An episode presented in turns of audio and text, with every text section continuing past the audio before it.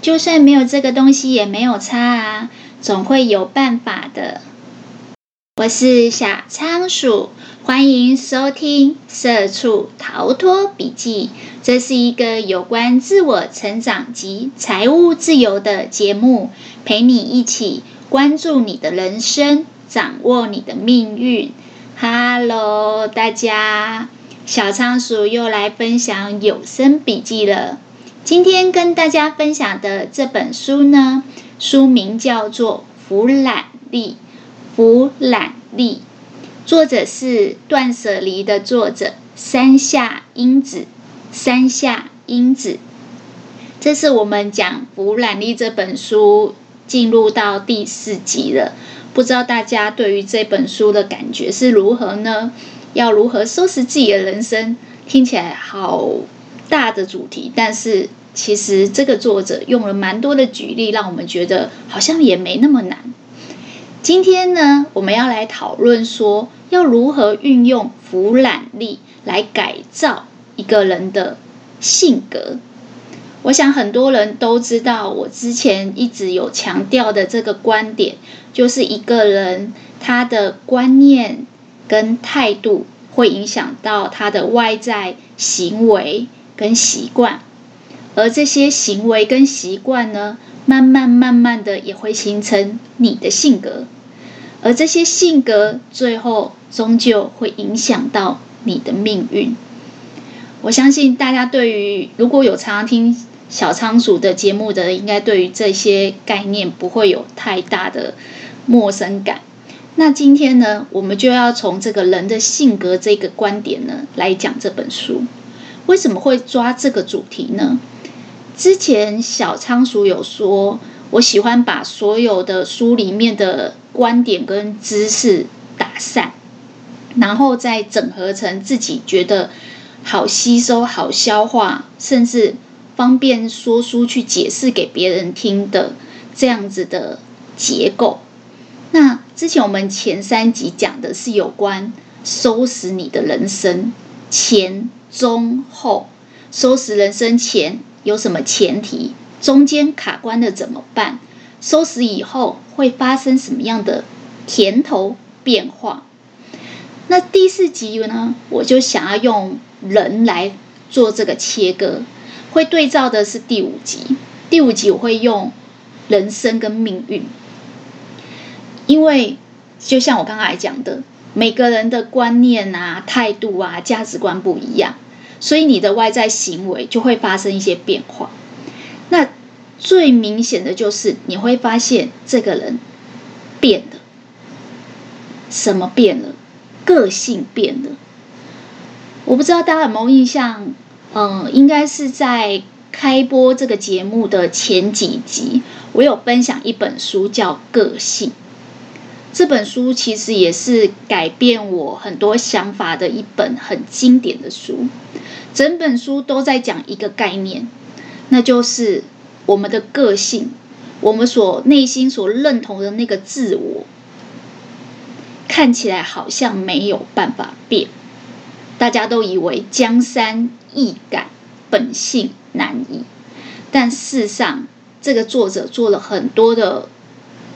科学实验去证明说，其实我们的个性跟我们所自己认同的这个自我，唯一不变的道理就是，永远都在转变。结果就是，你的个性是会改变的，只是这些改变，它每天一点一滴的潜移默化，你可能没有。那么明显看出来，他在一夜之间有很大的转变。但事实上，有一句话说：“再辛苦的事情，除以三百六十五天，每天你只要做一小部分，再小小的努力跟付出，每天你只要做多做那么一点点，乘以三百六十五天。”你就会发现，你有了很大的改变，你跨出了很大的一步。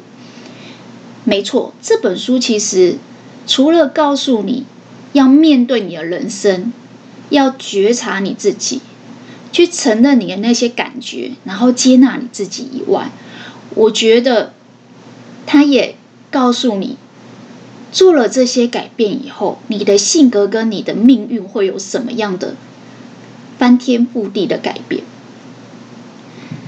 嗯、我自己觉得啦，这个主题非常适合一直想改变，但一直没有办法脱离舒适圈的人来听。为什么这么说呢？这个作者一刚开始，他有做一个举例，他说他有一个认识的呃富人，而是老太太。他常常都是会习惯性的在言语之间告诉他的身边的朋友说啊，如果有一天呐、啊，在有生之年呐、啊，我可以吃到亲生某一个什么大大名店的鱼，那我这这一生就无悔了啊！我觉得有生之年可以吃到就很幸福啦，就很棒啊。简单来讲，他一直不断的在讲他的梦想。他的理想，他期望的事情，但你知道这作者很有趣，他在这个故事里面，他就有说，其实要去亲身吃鱼这件事情，并不是什么真的无法达到很难的事情。也许这个鱼有一点点昂贵，然后呃，亲生也离他有一点远，但是他也不是真的无法实现的那种梦想。那为什么这个人？整天挂在嘴边说啊，有生之年哦，你身边一定有这种人，整天在讲说啊，如果有一天呐、啊，我们家也能开一台宾士啊，买一台宾士呃 B N W 来开啊，那该有多好啊！真的，你要叫他下决心买，他也不是买不起，但为什么都没有实现？其实言语本身就是传达这个人的想法跟观念，人因为有这样的想法观念。它形成的思想，所以最后会化成文字或语言出现在你的身边。这个作者说，其实这种有生之年一定要做事，但是迟迟都没有去实现的人，他往往都反映一种内心的状态，就是他其实是期待这件事情发生，但是他自己不想行动。为什么呢？我刚才有说，亲生的鱼。虽然有点遥远，但是有点昂贵，所以他可能在内心里面并不允许自己这么奢侈的去吃这种很高级的鱼、很贵的鱼。这牵涉到的是一个人对自己的认同、对自己的评价。所以你会看到他常常挂在嘴边，但是他其实不会去行动。呃，我相信。每个人在职场一定有遇到这种同事，就是永远挂在嘴边抱怨这份工作，但是抱怨了好几年，你也没有看过他真的有什么行动去辞职，或是去找新的工作来衔接这份工作。如果他抱怨的是薪水太低，你也不会看到他去找第二专长，去学第二专长，然后去发展一个斜杠的事业，让他真的可以加薪。那为什么要一直这样讲，然后却不做呢？有些人就会说啊，他就是太被动了啊，他就是没有行动力啊。记不记得我们上一集有讲说，人如果犹豫，其实都是有理由，都是有原因的。人犹豫不决却没有去行动，没有行动力，那可能跟他内心的想法还有外在的行为不统一有关。这个作者就有在说，其实很多人喜欢挂在嘴边，有一个倾向跟一种莫名的内心的呃微妙的感觉，就是其实他是想要没错，但是他又暗暗的期待别人替他实现，就是他挂在嘴边让。呃，子女啊，或者是身边的配偶知道说他很想吃亲生的鱼啊，如果在有生之年可以吃到啊，那就人生就无憾啦。其实，嗯，某种程度他是在暗示身边人替他实现。简单来讲，他自己不想去做。还有另外一种可能性呢，就是他其实是不允许自己去做的。所以他不会很积极的去行动。但是他又想逃避这种感觉，所以他你知道，像我们之前在讲那个断舍离，就是如果你买错了一件衣服，你把它搁在你的衣橱里面，不想看到它，但是你又不会去把它积极的处理掉，所以我们是弃置在衣橱里，冷处理。为什么？不舒服嘛？每次看到它，我就想到那时候做错决定啊，这就是一个犯错的证据啊。对，人会逃避这种不舒服，人也会有依赖性，希望暗暗的期待其他人替他实现，自己不一定要做。但这个作者就说，其实你会看到有些人期待，但是不行动，这样子的人，他很难真的让他的人生朝向他的梦想，或是他理想的目标去前进。那你要怎么做呢？作者说，你应该要像我们看到很多的奥运选手、亚运选手，这些选手他们都有一个特性，就是他们都是先相信，然后才看到，就是他们在做很多的训练计划的时候，他们都是相信我这样的训练，我就可以前进到我理想的目标。所以他们你会看到很多运动员都是一样，每天早上起来，唯一不变的就是自我训练。我记得我们之前在讲《原子习惯》那本书，那个作者也有举例嘛，他说。就是有一个很棒的运动员，他后来呃拿到很好的名次，那别人就问他说：“你是怎么做到这样子的？”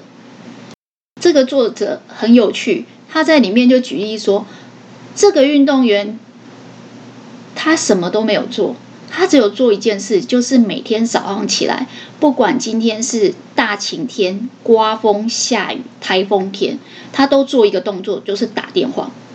打给谁？打给计程车司机，就是他替自己叫车去健身房。他说：“人很奇怪，你只要去到健身房，你很自然就会开始做自我训练。那日复一日，就像我刚才讲的，再难的事情，你只要乘以三百六十五天，你会发现你就跨出了很大的一步。因为人都会有心理的摩擦力，如果这件事情。”想做，一直想做，但是摆在心里犹豫不决，然后纠结来纠结去，最后你可能就没有去做。他说他也会有那种早上起来看到外面又刮风又下雨，或是今天天气真的非常寒冷，然后心里会有那个摩擦力，告诉自己说：“哎呀，不然今天休息一天好了，不然今天不要去健身好了。”但是他说，其实后来他就是告诉自己，养成这个习惯。在每次有可能让自己想放弃的那个念头一旦上来的时候，就赶快把那个瞬间扭转。所以我不知道大家有没有印象，我讲那本书的时候，我给大家的口诀是起承转合，转就是那个扭转点，就是说每次遇到这个计程车已经来到你的面前了，你本来有一点犹豫不想出门的这个念头就会被扭转，然后。一旦扭过来了，它就跟水龙头一样，水到渠成。就是你人到了健身房，别人都在运动，你自然就会跟着运动。那这里这个作者也是讲一样的，他说其实很多的运动员，他所有的运动计划，他都是先告诉我自己，我确信，我相信我会看到，然后告诉自己应该要相信自己可以做得到，然后才去做训练。而训练的过程中，你就会发现，哎，你真的，一点一滴的朝着你的梦想前进的。所以，其实这个作者在讲的是什么？通常大家都会追求什么？要快乐啊，要达到理想啊，要完成自己的目标啊。但到底快乐的生活的秘诀是什么？到底要怎么样？达到自己的梦想跟目标，作者说很简单，改变一个人依赖的个性，化被动为主动。当你怀着梦想，你不是挂在嘴边，希望别人替你期待，或是依赖着别人替你完成，不是。而是相反的，你主动的确信一定会发生，我可以做得到，然后去自我训练，这样子你就会发现，你的主动性让你越来越有累积自信，然后你活着就会越来越果敢自在。我觉得这个真的是不容易，我相信很多人。很多事情都会觉得环境跟他人对自己的影响很多，所以往往都会指望他人。但是其实想象一下，如果你今天是个运动员，你没有这样自律的训练，你的肌肉很快就忘记该做的事情，你还有办法达成目标吗？所以不要把想做的事挂在嘴边，因为这是一个很不好的坏习惯。你会依赖的别人，你也会逃避自己。真的应该去做的事情，很有意思哈。当你俯瞰全局，观看整个你的人生，你就会发现，哦，原来我以前都太依赖了，依赖爸爸妈妈给自己安排人生的轨道，依赖身边的朋友给自己不错的建议。你看这个老奶奶想吃一条鱼。她都一直挂在嘴边，有生之年，有生之年，但她都没有去做。比较起来，我们应该学运动员的精神。接下来，我们来讲第二个，运用了腐烂力以后，你可以改变的性格。我相信很多人都很羡慕别人很自律、很高效，但是都觉得自己的个性好像做不到。就像我刚才说的。从个性那本书，我们就可以知道，其实人的个性是一直在改变，甚至人对自己的自我认同、自己内心的真正的那个我，也是一直不断的在摸索的。为什么这么说呢？这个作者有举例说，像前一阵子是 COVID-19 疫情期间，这个疫情期间呢，其实真的是一个人性大考验。怎么说呢？我相信大家。最有印象就是疫情期间，大家都会去疯抢物资，因为疫情以后，很多人就会开始恐慌，然后去抢粮食啊，抢口罩啊，还有后期最严重，就开始很多人确诊，就很多人开始抢感冒药跟止痛药这一类的东西。那这个作者其实因为一开始就是要推广。断舍离这个观念，所以其实很多人的家里本来都是囤积很多物资。那因为他去推广这个过程呢，他就发现了物资跟人心有很大的关系。就像我们之前有讲的嘛，所有的你的物品，不管你丢得掉的、丢不掉的，其实它都是你一部分你的潜意识的投射，就是说。你今天丢不掉的不是你爸妈的东西，你可能丢不掉的是期待成为爸妈眼中的乖宝宝这样的自己。所以，我们的潜意识其实是会附挂在这个每个物品杂物上面的。那在疫情期间呢，这个情况就更严重。作者有说到，其实，在疫情期间，很多人都担心。接下来物资会不足，所以就开始恐慌，然后呢就开始囤东西。最明显就是囤食物好了。我印象很深刻，那时候甚至有一些城市开始做封城，所以呢，台湾当时虽然还没有，但是很多人就开始担心说啊，会不会有一天我们呃就是不能出门哦，连去全联买个东西都很困难。那是不是应该囤积一些干粮啊、罐头啊，就像台风天一样，囤积物资在家里？然后他说这个很有趣哦，人心就是这样，因为你恐慌嘛，你担心嘛，所以刚开始想说，嗯，那囤个三天好了，三天份的食物在家里。后来又觉得，嗯，三天好像不够，越来越严重，确诊的人越来越多了，那我囤一周好了，一个礼拜的食物的量。其实我们的冰箱要囤一个礼拜的食物的量就差不多了，接下来冰箱就放不太够了。那他说，其实这种呃担心跟欲望的东西啊，它就很像是无边无尽的地狱一样。怎么说呢？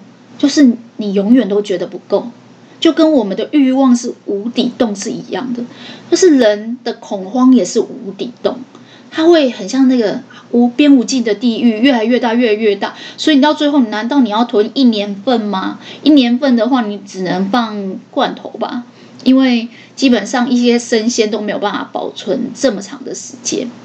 所以他就说，其实他在推广但断舍离的过程，刚好遇到这个疫情。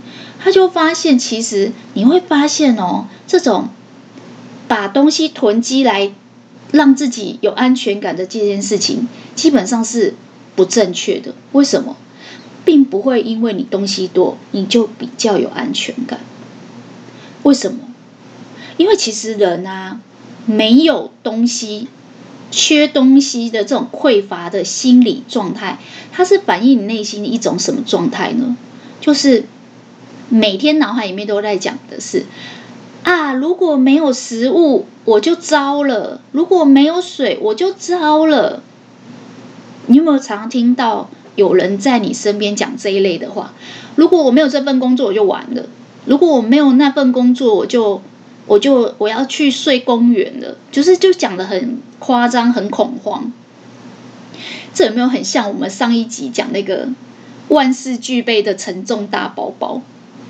就是我们说这个沉重的大包包，就好像这个人沉重的人生一样。一旦他只要觉得什么事情都不要遇到坏事情，不能遇到坏事情，什么事情他都希望自己可以预防万一，然后万事俱备。你会发现这是一个无底洞。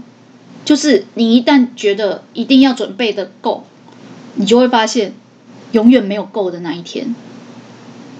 就像。一个不知足的人，你跟他说他要财务自由，他永远没有自由的那一天，因为他不知道哪里是截止的地方。为什么？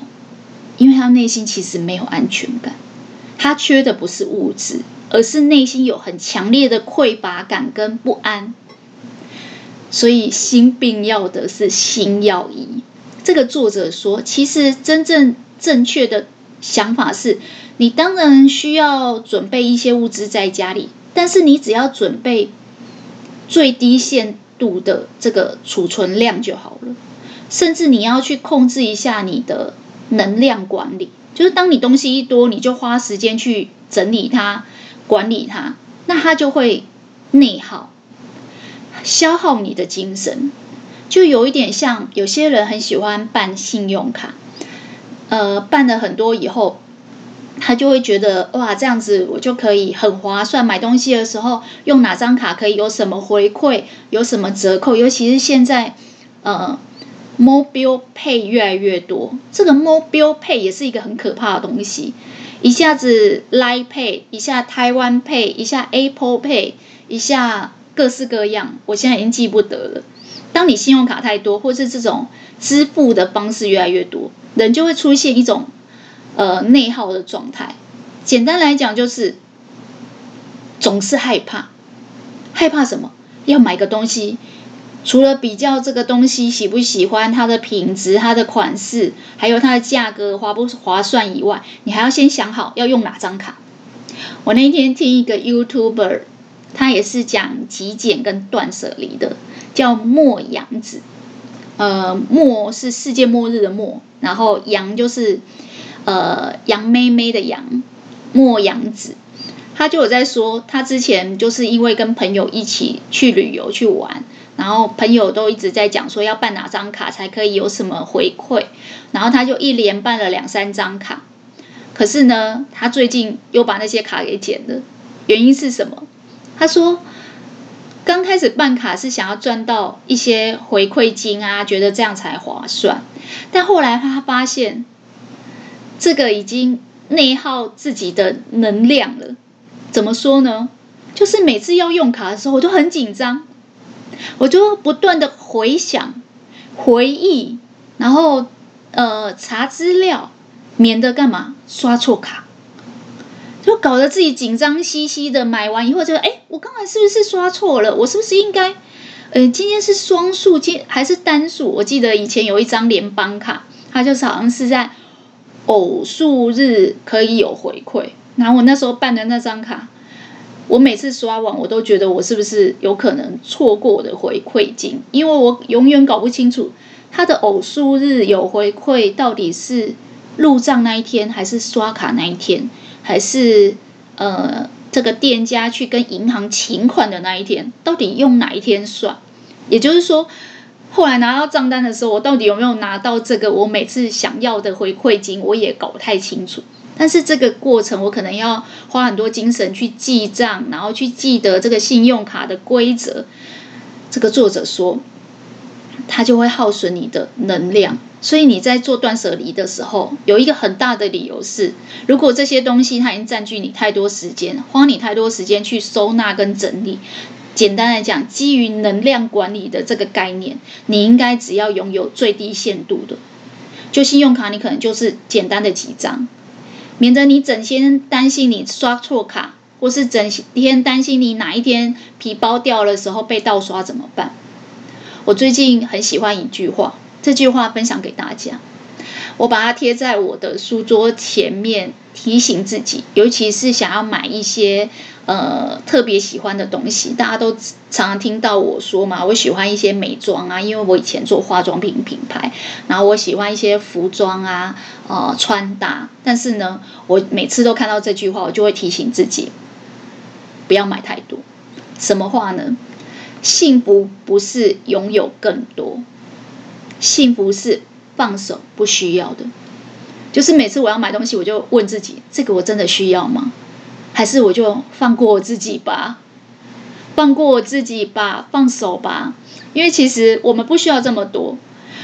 这个东西真的不是刚才说的这种不安囤积，然后没有这件衣服我就糟了，没有那个包包我就完蛋了。没有啊，其实没有。所以，如果你想要让自己的人生活得自在一点、幸福一点，我觉得光这句话，你就会发现你的精神状态。开始活得比较不异于物，不异于物就是不会被这些物质的东西给奴役，因为有这么多信用卡，所以你就要开始记账，你就开始需要呃回忆、回想、记得很多的资讯，然后你花很多的能量在管理他们，这就是已经被物品给奴役了。其实你真正赚到的现金回馈，可能没有你所花的时间来得值得。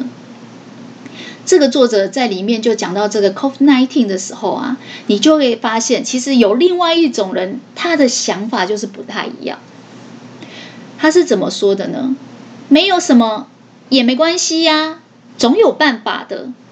哦，比如说没有没有青菜。我们可以吃其他的干粮哦，没有水，那我们可以喝其他的汤汤水水的东西，就是没有什么也没关系，总有办法的。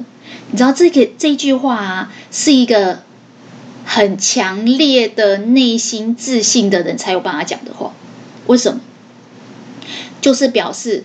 过去我们以为要东西很多才有安全感，就是因为没有安全感，所以我们一直囤积，那是错的。相反的，你应该怎么样？告诉自己，我可以全面的信赖我自己。当你有这样的信赖感，你可以接受东西很少。所以你看，有些人断舍离以后，他的家里空无一物，那你就会问他说：“哎，你这样子杯子这么少，那客人来了怎么办？客人来了用纸杯啊，客人来了总有办法啊。”或者是你家桌子椅子只有两三张，那客人来了怎么办？客人来了，我们这个这个小凳子可以当茶几坐啊，那个那个那个小穿鞋椅也可以坐啊。客人来了，甚至我们就坐在木地板上席地而坐，反而大家更舒心、更自在啊。有没有发现，有自信的人常会讲这句？就算怎样也没关系呀，总有办法啊。对。所以这个作者说，其实与其你一直恐慌抢购粮食、口罩、感冒药，然后整天担心，然后看新闻越看越多，其实那时候我有做一个小小的改变，就是改变自己看新闻的次数。以前早上起来吃早餐就会看新闻，确认一下今天的国呃国际大事，还有就是社会上有没有发生什么事要注意的。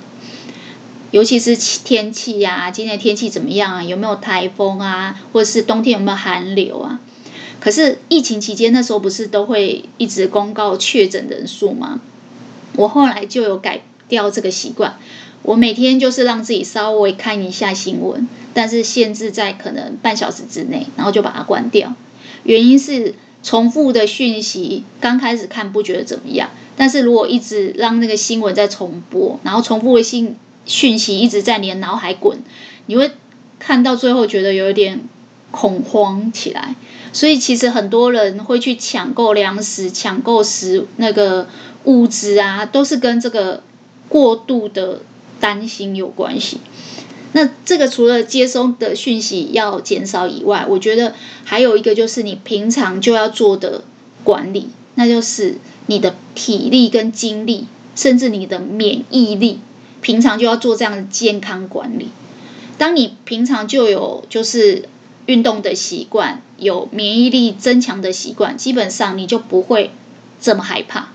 再来一个就是你平常就有收集呃情报的习惯，你会知道说其实这样的事情，你更要维持每天呃三餐的正常作息的正常，因为它才会让你的免疫力更好，然后可以去抵抗这些。外在的病毒，反而你要更平常心，而不是把自己的精神跟能量耗损在去抢购物资这件事情上。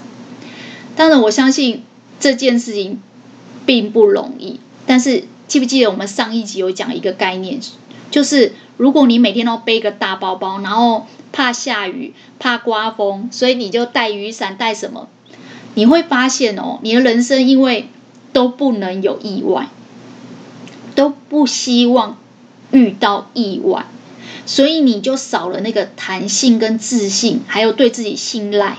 就是说，就算遇到了，再去借伞就好了嘛。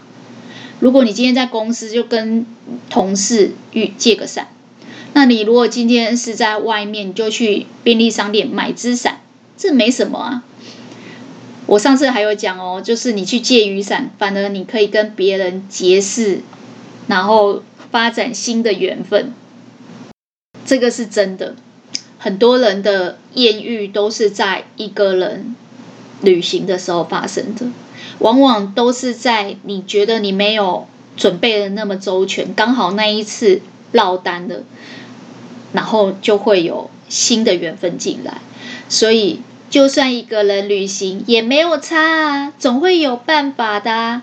搞不好你一个人去回来就变两个人了，这个就是对自己的安全感、信赖的感觉。透过这样子的观念改变，你会发现这就是你自信的来源。有些人很有自信，有些人没有。这个跟他想事情的方法还有观点有关，但是我觉得更多的是。你阅读以后发现，哎，这样子运用俯瞰力，然后去吸取作者这样子的观念跟想法，运用在你的生活当中。那我们来讲，这个俯瞰力可以影响改变你的人格特质的第三个不一样的地方。呃，其实我觉得很多人都很羡慕。别人嗯，从小就是很会念书啊，很聪明啊，然后好像做什么都表现得比别人更好。但是真的是这样吗？我觉得觉得这个作者有一个概念还蛮有意思的，就是他说，其实人的生存之道啊，并不是在非常聪明这件事。你会看到很多人看起来很聪明，但他的人生不见得比较顺遂。他说：“其实人的生存之道应该是在智慧，而不是在聪不聪明。”哇，讲到智慧，我就想到我阿妈了。我阿妈不识字，但是她为人处事一直都很有智慧，嗯、也教会了我很多事情。那为什么这些人他明明也不识字，也没有在看书，但是却可以领略这些智慧呢？我觉得应该也是人生经验吧。这个作者他就有在讲到这个有关老一辈人、古代人的智慧。我觉得对应在现在这个社会的时局，其实你用来看，你会觉得好像真的是这样。要把这个我们所学到的知识运用在人生当中，这也是一种智慧。像现在，我相信很多人都会讨论到的，就是低薪跟高房价，这已经是呃台湾现在的民怨，听说是排行前三名的。也是因为高房价的这个状态，所以呢，政府开始推出了很多的房贷的政策，去鼓励年轻人用四十年期首购的比较低的利率，甚至给他五年的宽限期，然后可以去圆这个成家的梦。我记得好像是一千多万的房子，然后贷款四十年，然后房贷利率。号称比军工教还低，但实际上的贷款状态可能要看后续的状态，还有每个人各自的那个偿债能力。但你想一下哦，一千万现在回推起来，在双北可以买的房子大概是二十坪上下，就是不大，已经不是我们过去认为的白衬衫理论。以前的白衬衫就是说白衬衫百搭。不管谁来用都可以，白衬衫就是三房两厅，因为有三房，你生一胎的话，另外一间可以当书房，或当客房，或当孝亲房。你生两胎的话，如果一男一女可以分开睡，所以三房两厅。今天是嗯，跟父母一起住的也可以，今天有养子女的也可以，今天就算是单亲呃单身的人也可以。那。所以以前大家说那个三房两厅是白衬衫，白衬衫就是你搭衬衫也可以，穿休闲的时候也可以，你单穿也可以，当外套穿也可以，甚至男生穿也可以，女生穿也可以，所以叫白衬衫理论。但现在呢，现在这个一千万只能买二十平，二十平很难隔成三房，所以现在这个三房已经不太有可能实现了。但这个就让我想到，这个作者在里面做了一个呃举例。他说，其实在日本很早以前就有这个大和民族的精神。什么叫大和民族的精神呢？就是他们是把这种匮乏跟不足当成是很珍贵的事情，叫以不足为贵。为什么要以不足为贵？他说，因为不足。是一种智慧，因为你有不足，所以你就要去衍生变化一些不同的创意跟弹性。我不知道大家有没有想到，那个日本人的房子是怎么样？日本人有一个很特殊，早年我们台湾也会学习的呃规划方式，叫做合适。合适是怎么样呢？就是你如果平常把门打开。那就是一个大房间，可能客厅跟餐厅跟客房全部都打通，所以就房子就会变大。如果你今天客人来的多的时候，就可以把合适都打开。我记得早年应该二三十年前很流行做合适，它叫多功能室。有些爸妈要泡茶聊天，或者跟朋友打牌，或是呃做自己的手做一些呃自己有兴趣的东西的时候，他可以在合适。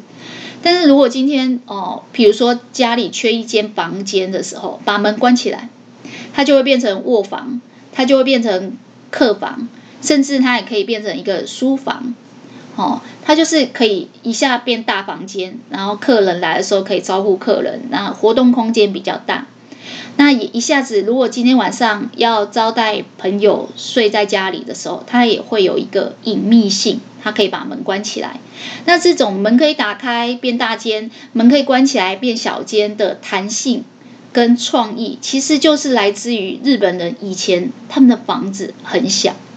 我想，因为早年我是在美国去留学，我印象很深刻。我去我的呃老师的家里，他们在德州买一间房子，大概台币六百万。但它的玄关大概就是我一个主卧室的大小，就是说六百万是一个透天的前庭后院的房子，然后呢，前面有自己的呃车库，然后院子，然后玄关大概就是真的是一个书房或是一个主卧的大小，然后他们的玄关真的就很简单，只摆一盆花，或是放他们全家人的照片，然后进去，小孩有小孩房，主人有主卧房以外，他们都会有另外有书房，或者是有钢琴房，就这间房间只放一台钢琴，然后就是小孩子练钢琴的地方。我那时候觉得哇，终于懂为什么日本人要打仗了。为什么早年大家为了争夺土地，国家跟国家之间常常要打仗？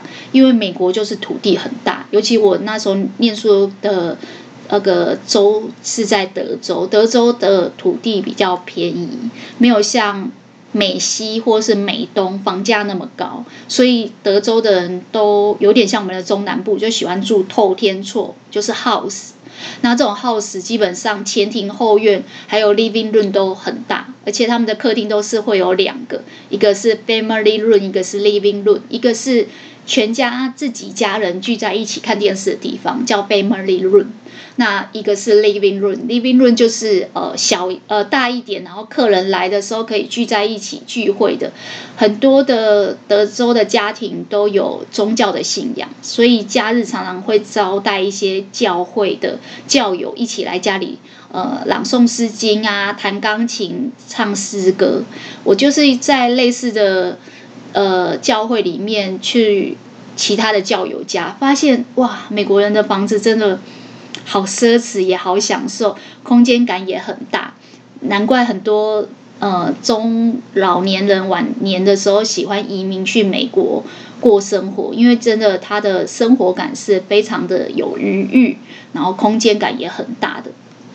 但是反观日本就不一样，日本因为空间比较小，土地面积也小，尤其如果你要在东京这些比较主要的城市里面的话，空间通常是比较小的。但是也是因为这个不足，就像我刚才讲的，他们是以不足为贵，去发展出其他的智慧，用大和民族的这种精神去发展这个合适，所以他们的合适其实都是多功能式，它都可以有很多的弹性变化，可以变大，可以变小，可以变成有隐秘性的，也可以变成很开阔的空间。那我觉得这个真的是也是。一个民族，他遇到困难的时候，他就会去衍生出来的智慧。就像我刚才讲的，就算没有很大的土地，也没差啊，总有办法。这办法就是怎样？就是善用我们人的弹性，还有动脑的这种乐趣，然后去下功夫去设计。这是什么？这是一种应变能力。你就算囤积了三年。五年的物资你都不会饿死，你还是惶惶不安，还是很恐惧。那是因为你不相信你自己有应变能力。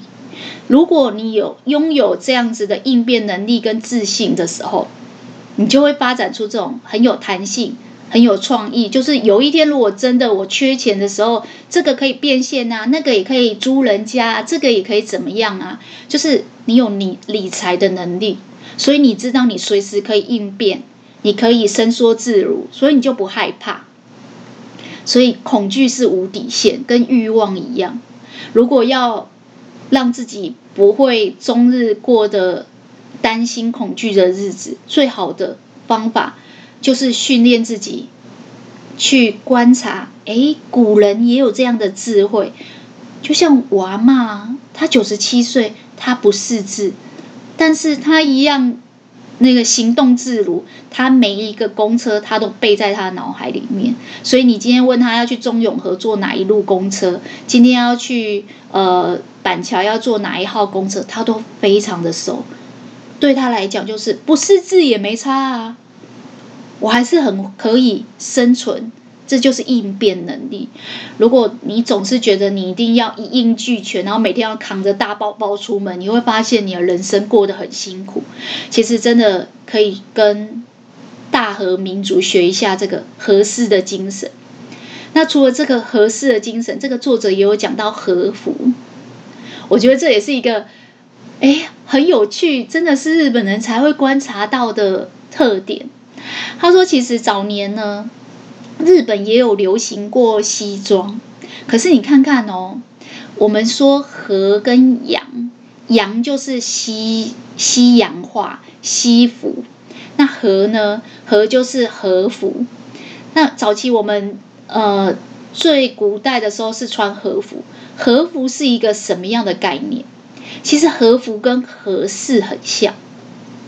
他说和服啊，和服基本上一开始的设计呢，就是尺寸是弹性的，它其实就是一块布。然后呢，你今天身体就是身形有所改变，你可能变胖了，那可以弄松一点。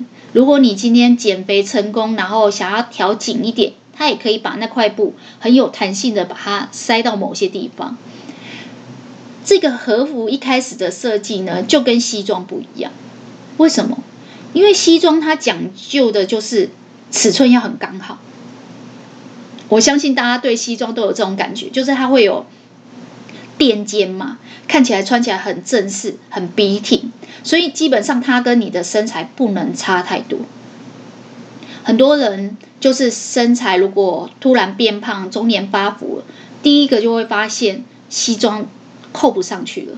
对，因为我舅舅就是做西装的，他们早年很喜欢帮那种呃综艺大哥大。明星艺人做西装，那个西装都讲究穿起来要很贴身，然后呃料子很笔挺，然后垫肩弄起来看起来很正式，很有气势感。所以你看那种重要场合、婚礼，或者是呃一些大的那种开幕典礼，政治人物或是呃高官，他们都会穿这种。西装，它会让整个正式感拉起来，也会让这个人讲话的分量跟气势感比较有。但是它有一个很大的致命伤，就是身材不能变。我说我我舅舅就是做西装的，我早年童年的时候，常常看到他帮人家丈量尺寸，然后用那个卷尺啊量他的肩宽，量量他的腰围。然后舅舅都会说这句话：“这个做西装啊，是一两寸都不能差，差了以后穿出来就不服帖，就没有那种气势感。但你看哦，和服就不一样，和服一开始的设计就是有弹性的，它是用一种这件衣服可以穿很久、长久穿的这种思维去想的，所以它是一块很柔软的布，它可以包容。”各种身形，今天你稍微胖一点也没问题，它可以稍微调整一下。所以比较起西装的这种气势感，其实和服穿起来就有一种温婉包容的力量。这是很好看，但是又不用说每次你只要哦年纪大了，身材变形了，你就必须要去换。其实我觉得。这跟他们的和式的概念是一样的，这是一种很有智慧，就是古代人因为物资很匮乏，然后空间也很不足，那个布料也不可能说让你这样子一件衣服穿个两年就丢掉，因为以前物物资打仗的时候物资很缺乏，要做一套和服是一个很昂贵又很奢侈的行为，当然要用长久可以穿的想法去设计它，所以。你有没有发现，其实人是很懂得应变跟生存的。人生的生存之道不在你聪不聪明，而在你有没有智慧。就像这个可以长久穿的和服，或是你随时可以变大变小的和式，都是用一种长久有弹性的生存思维去发想的。我觉得这个是一个很聪明的设计，就像早年。我相信大家一定有印象，在还没有发明冰箱之前，以前古代人他们要长久保存食物，食物又很匮乏，也不可能像我们现在囤积物资，然后放在冰箱。他们是怎么做？他们就是腌制。结果后来发展出什么？发展出像我们去韩国料理店都会有好多腌制的小菜，日本也是。这些都是以什么？都是以虽然不足，虽然物资很匮乏，但是没问题。我们有创意，我们有应变能力，还是可以生存。所以为什么我一直讲这句？就算没有食物也没差，总有办法的。你只要记得这一句，你今天这个节目就听得很值了。为什么？因为只要你的性格里面有了这两个字——弹性，你的身体就会健康。很多人之所以执着在某些事情，遇到有些事情情绪会过不去，那都是因为性格没有弹性。当你的性格没有弹性，你就很容易恐慌、焦虑，永远不安，永远不够。钱赚再多，永远是不够的，因为人的欲望是无底洞。物资囤的再多，你永远还是觉得很担心。为什么？因为那是无边的地狱。我们要学一下这个大和民族的精神，让自己保持弹性。这就是弗兰利要告诉我们的。弗兰利可以如何改变一个人的性格？我们今天讨论的三种改变。第一个，化被动为主动，不要再嚷嚷着“有生之年我想吃某一条鱼”，想吃就去，该做什么做什么，不要指望他人，要确信自己可以完成梦想，达成目标。像运动员一样自我训练，只有自律的人才可以慢慢接近梦想跟目标。第二个是找到自己真正的自信，信赖自己，相信自己有这个应变能力，不要过度的去囤积物质，因为物资越多，更多也不会满足你。只有精神层面是富足的，是很丰富、丰盛，而且知道满足，你才可以给自己相信自己可以应对自信的感觉。第三个是，就算不足，就算匮乏，也不要过度担心，个性要有弹性，永远保持弹性跟创意，学学。大和民族和氏跟和服的精神，你会发现你的个性变得更主动了，更有自信了，而且更有弹性了。你觉得一个更主动、更有自信、更有弹性的人，他的人生会过得更好、更自在，还是更不好呢？我相信这个大家心里都有数。这是我们今天分享的主要笔记内容。今天小仓鼠的笔记就跟大家分享到这边了，恭喜你又成功听完这本书《弗兰利》，吸收了三个新的观念，让自己更主动、更有自信、更有弹性。如果你对我今天所分享的这些观念有所启发的话，希望大家把今天听到最认同的一句话或是一个概念回馈留言给我。和小仓鼠一起享受成长进步的过程吧。小仓鼠会持续创作扎实的节目内容，分享更丰富的笔记给大家。那我们下次空中再见喽，拜拜。